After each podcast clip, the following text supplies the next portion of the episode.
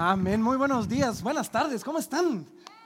Miren que eh, ayer, bueno, estos días del Día por Guatemala fue una bendición. Todos los que pudieron servir, gracias, gracias, gracias. Atendimos a casi 350 personas eh, con medicina. Habían oculistas, eh, había quiropráctico, había ginecólogo, había médico general, había dentista, había, había de todo. Y por supuesto se estaba compartiendo la palabra. Los que no pudieron hacerlo, pues no va a ser la última. Así que ténganlo en mente para la próxima. Y solo una pequeña aclaración, aunque vivimos el matrimonio un día a la vez, no estamos iniciando el ministerio de, matrimonios anónimos, no se preocupen. Sí, vamos, vamos a pasar a la palabra, sí. Miren que eh, hoy, em, hoy tenemos lo que llamamos un domingo fuera de serie.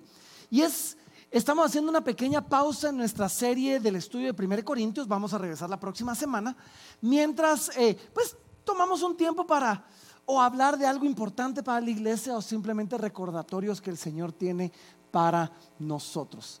Ahora, mientras paso a la palabra, déjenme hacerles una pregunta y comenzar con eso. ¿Alguna vez han tenido un momento? ¿Qué sé yo? Salieron a caminar de noche, voltearon a ver al cielo, vieron las estrellas y les cayó este peso del la inmensidad de todo lo que Dios ha creado y el pequeñito tamaño que somos nosotros. Y, en ese momento uno de repente así como que, wow, ¿les ha pasado o no? Salgan a caminar de noche, quieren, porque de eso...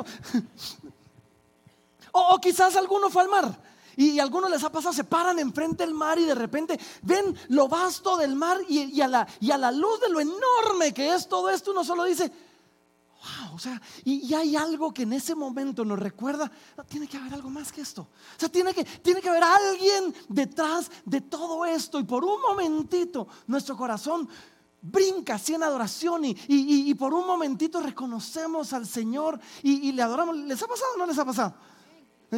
Algunos les viendo la naturaleza, otros quizás vieron un edificio gigante e impresionante y la arquitectura. Y, y todos tenemos alguno de esos momentos. Ustedes saben, la iglesia es parte de una red de iglesias llamada Acts 29. Y el Señor me dio la oportunidad esta semana, eh, esta semana de eh, ir a una reunión de los directores de la red. Yo, yo tengo el privilegio de servir como director para América Latina y me tocó viajar a Australia. Estuve, toda esta semana en Sydney, así que solo un paréntesis. Si comienzo a hablar tonteras es el jet lag, así que por favor solo, solo me tienen misericordia ahí un poquito, pero estaba caminando, yo llegué el primer día. Llegué el domingo pasado eh, en, la mañana y cuando aterricé, aterricé a las 7 de la mañana. Y, son 16 horas de diferencia y, y está uno todo cruzado, pero lo que le dicen todos a uno es, ese primer día no te vayas a ir a dormir, porque si no, lo arruinaste. Entonces comencé a caminar por toda la ciudad y comenzaba por todos lados y 32 mil pasos después. Ya, ya, estaba yo cansado, pero todavía había luz y todavía no me podía ir a acostar, todavía tenía una reunión esa noche. Y entonces, de repente, pues terminé de alguna manera en el acuario de la ciudad de Sydney. Y entonces entré al acuario y estábamos, estaba caminando al acuario y, comienza uno como que a bajar niveles y, va, uno viendo el mundo submarino y va, y, había un lugar donde estaban los tiburones y habían mantarrayas y, estaba todo eso. Y, me recuerdo que cuando lo vi, me pasó lo contrario. Y, por un momentito dije, eh, está bien. Y en ese momento el Señor comenzó a, hablarme, el Señor comenzó como a tratar en mi corazón y a, recordarme un poquito. Y una de las cosas que me di cuenta en ese momento es cómo me pasó a mí en ese momento y nos pasa a todos en alguna ocasión, cómo en algunos momentos hemos perdido la habilidad de maravillarnos. Vivimos en un tiempo donde todo está a un clic de distancia. A un clic de distancia vemos las maravillas del mundo. ¿sí? Y Photoshop las hace todavía mejores. Y, hemos visto tanto y hemos experimentado tanto y hemos estado en tantos diferentes lugares que a veces hemos, nos hemos entumecido. Y hemos perdido la habilidad del asombro, la habilidad de la maravilla, la habilidad de decir, wow. Y entonces, mientras yo miraba eso y cuando me di cuenta de, lo que estaba pasando en mi propio corazón, se vino un, versículo a mi mente. un texto a mi mente y hay un salmo, y que, es el salmo que vamos a ver el día de hoy, por cierto. Pero hay, un salmo, el Salmo 8, donde David comienza... No, sabemos qué está pasando. Yo me imagino que David, no sabemos si era guerra o era paz, no sabemos si, si, si, si era cuando era joven o, viejo, no tenemos mucho contexto. Pero yo me imagino que David haber salido a dar un paseo de noche. ¿Y por qué de noche? Porque nunca menciona el sol, solo las estrellas. Así que asumo que era, que era de noche. Y cuando él salió a pasear, de repente, se me hace a mí que David tuvo un momento donde volteó a ver al cielo y, y lo vio. tuvo ese momento. Y lo vio. Y cuando lo vio, escribió este salmo.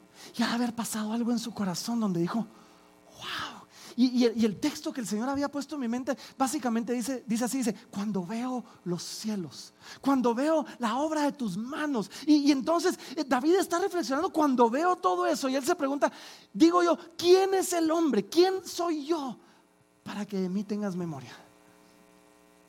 Entonces estuve meditando en este, eh, eh, en, este, en este salmo. Y yo imagino que en ese momento David haber agarrado papel y lápiz, o, arpa, o flauta, o lo que sea, y, escribió este salmo. Y, el Señor ha estado impresionándome día a día con este salmo en mi corazón. Y así que se los quiero leer. Quiero que leamos todo el salmo y vamos a irnos deteniendo. y mi oración es que de alguna manera aquellos que por alguna u otra razón hemos perdido la habilidad de maravillarnos de quién es Dios. del asombro de lo que Dios ha hecho, de, de la gloria de lo que Dios hace en nosotros y a través de nosotros. Oro yo que el Señor pueda hoy abrir nuestros ojos y podamos voltear a ver al cielo y decir, wow, qué increíble es nuestro Señor. Así que Salmos capítulo 8, acompáñenme. Salmos capítulo 8 y vamos a comenzar en el versículo 1, lo vamos a leer todo. Salmos 8.1, miren cómo, cómo comienza. Hay una introducción que dice al músico principal sobre Gitit, Salmo de David. Y después dice así, oh Jehová, Señor nuestro, cuán glorioso es tu nombre en toda la tierra. Has puesto tu gloria sobre, sobre los cielos. Yo estaba, allá estábamos en una reunión, me tocaba hacer uno de los devocionales. Y entonces estaba estudiando este texto en inglés, para hacer el devocional en inglés. Y en inglés y en muchas versiones no usan el nombre de, Dios, Jehová o Yahvé o, o Yahweh, sino usan, simplemente dice, oh Señor. Señor nuestro, oh Señor, nuestro Señor. Yo estaba meditando en esto primero. Porque muchas personas, ¿saben? Muchas personas en el mundo reconocen a un Dios por ahí hay un Dios detrás de todo esto. Sí, el genio de la lámpara, un espíritu universal, lo que sé yo. Eh, hay alguien detrás de todo lo que pasó. Pero hay una diferencia entre decir, oh Señor, y decir, mi Señor. ¿Mm? Y me encanta ver cómo David comienza a decir, oh Señor, oh Jehová, nuestro Señor, oh Señor, mi Señor. Porque cuando alguien reconoce a Dios por allá afuera, está bien, uno se maravilla de, Dios. Pero cuando, cuando uno reconoce a Dios como nuestro Señor, como mi Señor, entonces algo pasa.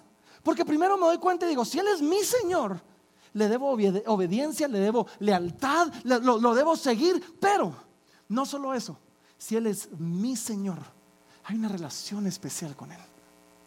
Hay una relación de pacto con Él. Hay una relación personal con Dios. Y hay una relación donde yo digo, tú eres mi Señor, mi vida es tuya. Y quizás escuchamos la dulce voz del Espíritu Santo que dice, y tú eres mío y yo soy tuyo. Y el Señor diciéndonos, y yo también soy tuyo. Y como tú eres mío, yo voy a cuidar de ti. Y voy a velar por ti. Y voy a caminar contigo. Y no te voy a dejar. Y voy a buscar y procurar tu beneficio. Y voy a buscar lo mejor para ti. Claro, a veces lo que Dios tiene en mente como lo mejor para nosotros es diferente de cómo nosotros lo vemos. Pero Dios, como nuestro Señor, dice, yo voy a cuidar de ti. Y voy a procurar que en ti pase lo mejor. Y David comienza reconociendo eso. Oh, oh, Señor, pero no solo el Señor del universo, mi Señor, nuestro Señor. Y después dice algo así, dice, cuán glorioso es tu nombre en toda la tierra. Y mientras estaba estudiando esto, eh, aquí hay dos implicaciones, déjame ponerme un poquito más teológico, porque aquí hay dos implicaciones, una mesiánica y una implicación escatológica. La implicación mesiánica es esto, David era rey sobre Israel, no sobre toda la tierra. Él era rey sobre Israel. Y cuando él está viendo al Señor, dice, oh Señor, nuestro Señor, cuán glorioso es tu nombre en toda la tierra. Y eso apunta a la venida del Mesías. Porque cuando Jesús viniera, no iba a venir a gobernar solo en Israel. Él iba a venir a gobernar sobre toda la tierra. No iba a venir a salvar solo al judío. Dice la palabra, Él iba a salvar al judío y al gentil al que está cerca, al que está lejos, al justo y al injusto. Él iba a ser Señor, Él iba a venir a proclamarse Señor sobre toda, toda la tierra. Y hay una implicación escatológica. ¿Qué significa eso? Una implicación que apunta a los últimos tiempos. Y es que va a llegar el día.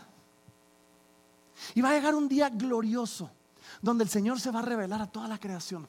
Y dice la palabra, y todo ojo le verá, y toda lengua confesará, toda rodilla se doblará declarando que Jesús es Señor. Y va a pasar en los cielos, en la tierra, debajo de la tierra. Va a llegar el día donde todo, donde va a ser claro, evidente a todo el mundo que el Señor es el Señor de toda la tierra. Y después dice, oh Jehová nuestro Señor, cuán glorioso es tu nombre en toda la tierra. Y dice, has puesto tu gloria sobre los cielos. Y, voy a regresar a esto de los cielos en el versículo 3. Así que déjenme seguir al versículo, al versículo número, número 2, porque en el versículo número 2 dice, dice así, dice, de la boca de los niños y de los que maman, fundaste la fortaleza a causa de tus enemigos para hacer callar al enemigo y al vengativo. Cuando uno lee esto, yo no sé ustedes, pero yo no puedo evitar pensar en las palabras de Jesús. El reino de los cielos es para los niños. El reino, si queremos ser parte del reino de los cielos, nos tenemos que hacer como niños. Y es que saben, un niño no ha perdido la habilidad de maravillarse. Piensen en los niños. Y, ustedes no tienen que ser tan buenos contando historias, pero sienten a un grupo de niños y comiencenles a contar una historia y ¿saben qué hacen ellos? ¡Wow! ¿O no? Se les abren los ojotes así y están fascinados. Ayer yo tenía a mis hijos, les estaba contando una serie que estoy viendo en Netflix, ¿verdad? ¡Wow! Y entonces, y, yo decía, un niño se maravilla con facilidad. Y cuando Jesús nos invita a ser como niños es acerquémonos delante de Dios con corazones impresionables, fácilmente impresionables por la gloria de Dios. Y no solo eso, un niño, un niño se, maravilla, un niño, un niño no nace con miedo, piénsenlo. Él confía plenamente en sus padres. Va agarrando miedos en el camino, muchas veces por culpa de los padres. Porque a veces los padres los exponemos innecesariamente o, inapropiadamente, a veces los papás les fallamos y, y va creciendo el miedo, pero un niño no nace con miedo. Y no solo eso, un niño cree, cree fácilmente. Otra vez, ustedes agarran a los niños y les cuentan una historia de Superman y se la creen. Justo, justo hoy, tal vez no sé si va mucho con esto, pero justo hoy me salió un recuerdo en Facebook de hace como ocho años y, publiqué yo la oración de Ian. Y era, Señor, te pido que no haya una araña en mi casa, que no haya un dinosaurio en mi casa, Señor, te pido que no haya... Y digo, los niños la creen. Ya hemos hablado de los dinosaurios él ya creía que había un dinosaurio bajo su cama. Y es que cuando el Señor nos llama a adorarle, nos llama a adorarle como niños. Nos llama a que le adoremos con un corazón impresionado por quién es Él y por la obra que Él ha hecho. Nos llama a que le adoremos sin miedo y que le exigamos sin miedo. Nos llama a que nos acerquemos con fe. Pero los niños no solo pasa eso. Los niños, y esto es lo que quiero que, que vean, los niños son chiquitos, son débiles y no son las personas a las que mandaríamos a hacer grandes obras. Son niños. Pero muchas veces a Dios le place demostrar su gloria usando a las personas menos apropiadas para algo. para que cuando usan las personas menos adecuadas, todos los demás puedan voltear y decir, no, no, eso fue Dios. O sea, ahí no hay de otra. Y a veces Dios va a agarrar al que menos esperábamos y va a tomar a la persona que menos esperábamos y lo va a hacer, hacer grandes cosas y todos vamos a decir, no hombre, si este cuate nada que ver, o sea, tuvo que haber sido Dios. O a veces lo que Dios va a hacer es que quizás va a agarrar al que sí esperábamos y le va a dar una misión imposible. Una misión tan imposible que solamente de la mano de Dios se pueda lograr. Eso fue lo que hizo Jesús o no. Solo piensen en Jesús. Jesús escogió a sus discípulos. Y después de que Jesús escogió a sus discípulos, años después, los discípulos salen a predicar y en el libro de los hechos se nos dice que cuando la gente lo miraba, se maravillaban diciendo, pero si esta es gente sin letras y del vulgo. O sea, es gente que no tiene un nivel socioeconómico, no eran reyes, no eran príncipes, no eran nobles. Muchos de ellos quizás ni siquiera sabían leer. Y a ellos escogió Dios, porque la palabra dice, que a lo vil y menospreciado del mundo escogió Dios para avergonzar a lo sabio. Que a lo débil escogió para avergonzar a lo fuerte. Que a lo necio para avergonzar al sabio. Y Jesús agarra a estos discípulos, las personas quizás menos apropiadas, las que menos nos hubiéramos imaginado. Y les da una misión imposible. Más, se nos dice en el Evangelio de Lucas, en el capítulo 10, nos dice que Jesús tomó a sus discípulos y dice así, dice, después de estas cosas, designó Dice, después de esas, perdón, después de estas cosas designó el Señor también a otros 70 a quienes envió de dos en dos delante de él a toda ciudad, en el lugar, eh, el lugar a donde él había de ir. Y nos, cuenta la tarea que les dio el Señor. Y básicamente nos, dice, ah, perdón, ya me perdí aquí, perdón, aquí lo encontré, aquí está. y nos dice, que a quienes envió de dos en dos delante de él a toda ciudad y al lugar a donde él había de ir. Y les decía, miren esto, la mies es mucha, mas los obreros son pocos. O sea, les voy a dar una misión donde hay más trabajo del que ustedes tienen capacidad de hacer, pero igual los voy a mandar.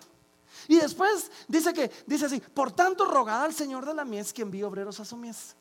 Id, he aquí yo os envío como corderos en medio de lobos. Les los va a mandar una visión, a una misión que es más peligrosa de lo que ustedes quisieran, pero ahí los va a mandar. Y después todavía les dice, no llevéis bolsa, ni alforja, ni calzado, y a nadie saludéis por el camino. Y, sigue el Señor hablando, y ahí lo dejar. Sigue el Señor hablando, y, y básicamente le dice, a donde ustedes lleguen, su paz va a ir con ustedes, y donde estén, ahí que les den de comer. Y es el Señor diciendo, les estoy dando una misión que tiene más trabajo del que ustedes tienen capacidad de hacer más peligro del que ustedes quisieran y menos recursos de los que ustedes necesitan. Pero yo voy a ir con ustedes. Y cuando el Señor hace eso, ¿saben? Entonces, de la boca de los niños, entonces de la boca de los que maman, entonces del débil y del inadecuado, el Señor los usa para fundar la fortaleza. El Señor los usa para humillar a sus enemigos. Y el Señor lo usa de tal manera que a Él, otra vez, a Él le place glorificarse a través del menos adecuado. Y entonces, versículo, versículo 3. Y, y miren, antes de leer el versículo 3, déjenme solo decirles esto. Si tú te encuentras en alguna situación donde te sientes insuficiente o inadecuado.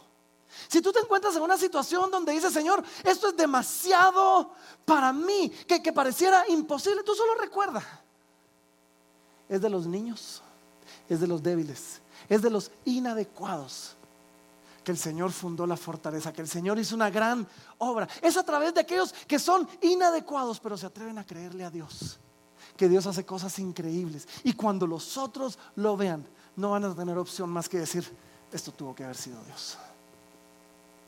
Versículo número, número 3 dice, cuando veo tus cielos, obra de tus dedos, la luna y las estrellas que tú formaste. Mira, cuando tú te sientas inadecuado, ¿sabes qué tienes que hacer? Levanta los ojos. Mira al cielo. Mira a Dios. Fuimos creados nosotros de tal manera que tenemos no solo el llamado, sino un privilegio de poder ver al cielo. Es más, piénsenlo, piénsenlo. Una de las cosas, de muchas cosas que nos diferencia de los animales, es que la mayoría de animales fueron creados así, para ver a la tierra. ¿Mm? El hombre fue creado así y puede ver al cielo. Tenemos la habilidad nosotros de ver al cielo. Y es que el cielo, bueno, el cielo, la tierra, toda la creación cuenta de la gloria de Dios. Y así que cuando vemos eso, quizás esto no solo está hablando de, la, de la luna y las estrellas, quizás de una manera simbólica nos está diciendo, levanta los ojos, mira el cielo, mira a Dios. Porque cuando mires a Dios, ahí es donde va a cambiar todo. Y David, yo no sé qué estaba pasando, pero quizás salió a pasear y de repente hizo eso. Levantó los ojos. Y al ver la obra de Dios, algo comenzó a cambiar. Yo, yo soy partidario de que en la Biblia no sobra ni una sola palabra. ¿No creen ustedes? Así que déjenme, tal vez le estoy sacando más de lo que debería el texto, pero déjenme, déjenme enseñarles esto porque me llamó la atención. Porque me parece curioso que dice, cuando veo tus cielos, obra de tus dedos. Me pareció curioso. ¿Por qué no decir obra de tus manos? Entonces estaba yo meditando sobre esto y llegué a la conclusión. Y es que parte de lo que nos sorprende es ver el detalle, la precisión. O sea, el pensamiento que Dios puso a cada detalle de su creación. No es una obra tosca, sí, obra de tus manos, de ahí quedó algo así. Es, una, es, detallista, es fino, está, es una obra bien afinada. Y, David comienza a reconocer eso. Y cuando yo veo los cielos, es, es la obra de tus dedos. Es algo que tú hiciste con cuidado. Es algo en lo que te involucraste en cada detalle. Sí, no, es, algo que, que tú hiciste Hay una, palabra en inglés que es fine-tuned, o sea, bien afinado, bien detallista, como cuando alguien agarra una guitarra, ¿sí? Para afinar la guitarra se la va dando poquito a poquito hasta que se llega a la nota perfecta. Y así es lo que yo me imagino. David diciendo, esto es la hora de tus dedos, esto es, un, esto es algo que hiciste con cuidado, con detalle que lo hiciste para hacer exactamente lo que tú querías que hiciera. Y en ese momento, cuando David mira al cielo, y tiene ese momento, ve la gloria de Dios, ve lo grande que es todo, algo pasa. Y es que cuando vemos la gloria de Dios, también nos damos cuenta de los chiquitos que somos nosotros. Y David se pregunta esto, versículo 4, dice así, dice, y digo, ¿quién es el hombre para que tengas de él memoria. Y el Hijo del Hombre para que lo visites. Si cuando yo veo la obra de Dios, veo que Él es grande, veo que Él es maravilloso y veo que yo soy chiquito. Y en medio de todo eso, me maravillo de que siendo yo chiquito y siendo, y siendo Él Señor de todo, aún así nos dice, ¿quién es el hombre para que de él, y miren qué chilero, para que de él tengas memoria? Esta palabra memoria es una palabra bien, bien bonita porque se usa 231 veces en el Antiguo Testamento y es la palabra en hebreo sacar. Esa es la palabra, es la palabra en hebreo sacar. Y es una palabra que significa recordar, mencionar o tener en mente. Es la misma palabra. Es la misma palabra que se usa cuando nos dice, por ejemplo, que vino el diluvio, estaba Noé, ya terminó de llover, estaba flotando sobre las aguas, todavía no había tierra. Y dice, y el Señor se, se acordó de Noé y hizo que el agua bajara. Es la misma palabra que cuando Raquel estaba estéril y clamó al cielo, dice, y el Señor se acordó de su sierva y la visitó. Es la misma palabra que cuando el pueblo de Israel estaba esclavo en Egipto y desesperado, nos dice, y el Señor se acordó del pacto que había hecho con ellos. Cuando tú te sientes quizás en algún lugar donde dice Señor, ¿qué onda? Clama al Señor porque el Señor se acuerda de sus hijos. Pero no solo eso, miren, es la misma palabra que se usa cuando el Señor nos llama a nosotros a obedecer sus mandamientos y nos dice, acuérdate, por ejemplo, del día de reposo, acuérdate de mis mandamientos. Y, esto es lo lindo, esto es lo que yo quiero que vean. Yo podré olvidarme de los mandamientos de Dios si lo hacemos todos todo el tiempo, pero Él no se va a olvidar de nosotros. Y con la misma insistencia que Él nos dice, acuérdate de mis mandamientos, David reconoce y dice, de esa manera Él nos tiene en mente, Él se recuerda de nosotros. increíble, ¿no? ¿Quién es el hombre? ¿Quién es el hombre para que de Él te acuerdes? Y tan fuertemente nos tiene en mente que después nos dice así, nos dice, y el Hijo del Hombre para que lo visites. Dios se acuerda del hombre y lo visita. Y toda la historia del pueblo de Dios, vemos nosotros que es la historia de Dios visitando a su pueblo. Desde el jardín del Edén, donde él bajaba a caminar, a caminar con Adán, a pasearse por el jardín. Hasta en, el pueblo cuando clamaba, Dios visitaba e intervenía en la creación. Y, y, vemos nosotros a un Dios vivo, a un Dios activo, a un Dios real, tangible, que estaba con sus hijos, visitando a sus hijos, a sus hijos. Y en el, y el clímax de la obra de Dios, vemos a Dios diciendo, voy a dejar mi trono. Y Dios deja su trono y toma forma de hombre. Y envía a su Hijo Jesús y Jesús deja el trono, deja su gloria, se hace hombre, se humilla y vive entre nosotros. Y habita entre nosotros, camina entre nosotros. Muere por nosotros para después resucitar. Y, con esa resurrección darnos vida, darnos vida eterna. Y cuando Jesús después ascendió al cielo, nos dijo, pero no los voy a dejar. Les voy a dejar a mi Espíritu Santo para que esté con ustedes siempre. David ve esto y dice, Señor, ¿quién es el hombre? Para que, para que te recuerdes de él, para que pienses en él, para que lo tengas en mente. ¿Y quién es el hombre para que lo visites? Y el Señor una y otra vez nos ha visitado y, no nos deja de, visitar. Y, saben, yo, yo, oro por ustedes, pero por mí. Que nunca, nunca dejemos de, maravillarnos de Dios. Nunca dejemos de maravillarnos de quién es Dios. Nunca dejemos de sorprendernos de la obra de Dios, su creación. Pero su obra en nosotros, su obra por nosotros, su obra a través de nosotros. Y lo que me encanta de David, ¿saben? Es que David no vivió en este siglo. Y, y digo con eso es que vivimos en un tiempo donde tomamos por sentados muchas cosas. ¿O no? Y vivimos en un tiempo donde, ojo, creemos que merecemos muchas cosas. Es más, eh, eh, no, hace falta el grupo de amigas o de, amigos donde, donde una amiga le dice a la otra, es que amiga te lo mereces. ¿O no? Y, estamos continuamente diciendo, es que te mereces esto, te mereces aquello. Y, eso hace que en nosotros crezca ese sentido de Dios me debe algo.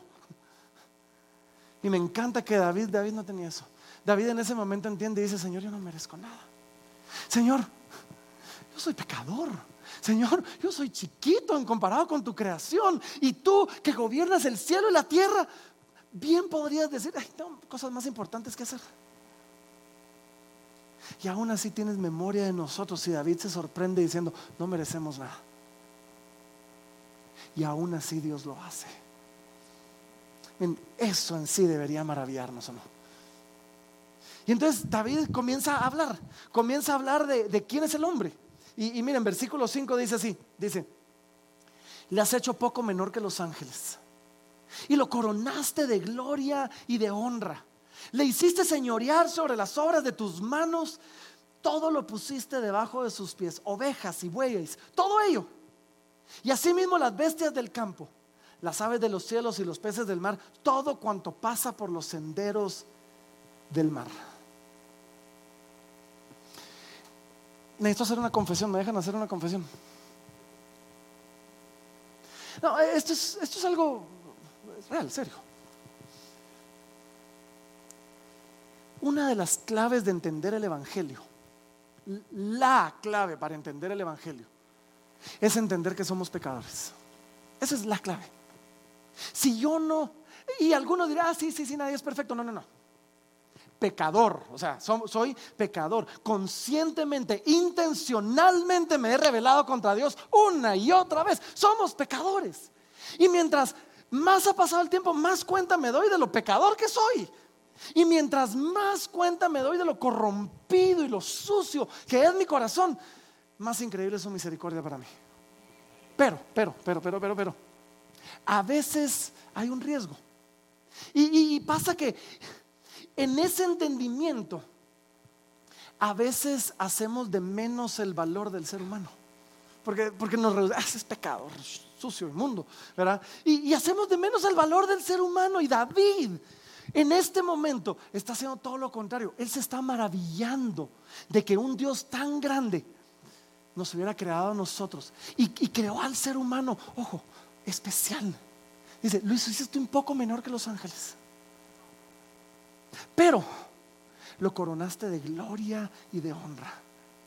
Y lo pusiste en una posición especial sobre toda la creación. Lo pusiste en un lugar privilegiado para gobernar a toda la creación. Ojo, mírenme, mírenme. Somos pecadores, sí, terribles. Pero aún así somos portadores de la imagen y semejanza de Dios. Dios nos creó como hechos a su imagen, hechos a su semejanza, portadores de su imagen. Nos, nos creó con cuidado, nos creó con detalle. Así que nunca, porfa, nunca dejes que nada ni nadie, ninguna persona, ninguna situación te haga creer que no vales. En serio. Hay personas que la manera en que nos hablan, que la manera en que nos tratan, o no nos hablan, o no nos tratan, nos hace pensar que valemos menos. Hay situaciones que nos arrastran y nos humillan quizás y nos hacen quizás llegar a pensar que valemos menos. Y en ese momento yo lo que te quiero decir es esto. Levanta tus ojos perdemos demasiado tiempo puros animales viendo la tierra. Viendo cosas carnales, temporales, cosas, cosas que hoy están y mañana no están y, y nos consumen y nos afanan. Levanta tus ojos. Miremos al cielo y reconozcamos que Dios, siendo el Señor de todo, nos creó a cada uno especial, a cada uno portadores de su imagen. Y aunque sí, no ha terminado con nosotros. Y aunque sí, todavía falta, nos dio un valor y una dignidad que no le dio a nadie ni a nada más en la creación. Así que levantemos los ojos. Y cuando levantemos los ojos, porfa, no dejemos de maravillarnos y decir, wow, ¿quién es el hombre? ¿Quién soy yo? Para que pienses en mí, para que de mí tengas memoria. Para que me visites, para que hayas enviado a tu Hijo por mí. Y, mi oración hoy, de verdad mi oración hoy, es que podamos ver la obra de Dios. Y quizás hoy puedan salir y ver la creación con otros ojos. O, o, puedan ver a sus hermanos, sus amigos, su familia con otros ojos. Puedan verse a ustedes mismos con otros ojos y podamos maravillarnos de lo que Dios ha hecho y está haciendo en nosotros, con nosotros, a través de nosotros. Otra vez, sí, no, no ha terminado. Y sí, somos pecadores. Y sí, no nos falta. Pero Dios te tiene en mente. Dios piensa en ti. Y aunque sí nos falta, Dios nos visita, nos visitó en Cristo y ahora nos visita por medio de su Espíritu Santo acá en la tierra. Yo, yo espero de verdad con todo mi corazón que podamos ver eso. Y que al, y que al ver al cielo podamos decir, oh Señor, no, no, mi Señor. Algunos aquí reconocen a Dios por ahí en algún lado, pero nunca han dado ese paso de decir, no solo es el Señor, es mi Señor. no solo es el que creó el cielo y la tierra, es quien me creó a mí. Y que al ver eso, yo, yo espero que hoy podamos decir, mi Señor, Señor, mi vida es tuya. Yo soy tuyo. Y que puedas escuchar la voz del Espíritu Santo que en ese momento te susurra y te dice, y yo soy tuyo. Algunos llevan demasiado tiempo caminando lejos de Dios. Y, hoy es un día de regresar a Dios. Hoy es un día de levantar los ojos. es un día de ver al cielo. Y que cuando lo hagamos podamos caer de rodillas y decir como, como, David. Y así termina el salmo. Decir como David cuando dijo, oh Jehová, Señor nuestro, cuán grande es tu nombre en toda la tierra. Así que hoy, vamos a orar. Hoy vamos a, orar y, después yo los voy a invitar a que hagan una oración. Quizás para algunos va a ser la primera vez que, que, van a hacer una oración como esa. Le vamos a decir, Señor, mi vida es tuya. Quizás otros, pues va a ser un recordatorio de alguna oración que ya hicieron hace algún tiempo. Pero hoy vamos a orar. Y aquellos que, deseen hacerlo, vamos a dar ese paso de fe, diciéndole al Señor, aquí estoy, mi vida es tuya, todo lo que soy, todo lo que tengo, con, las buenas y malas, es para ti. Haz con ella lo que tú quieras.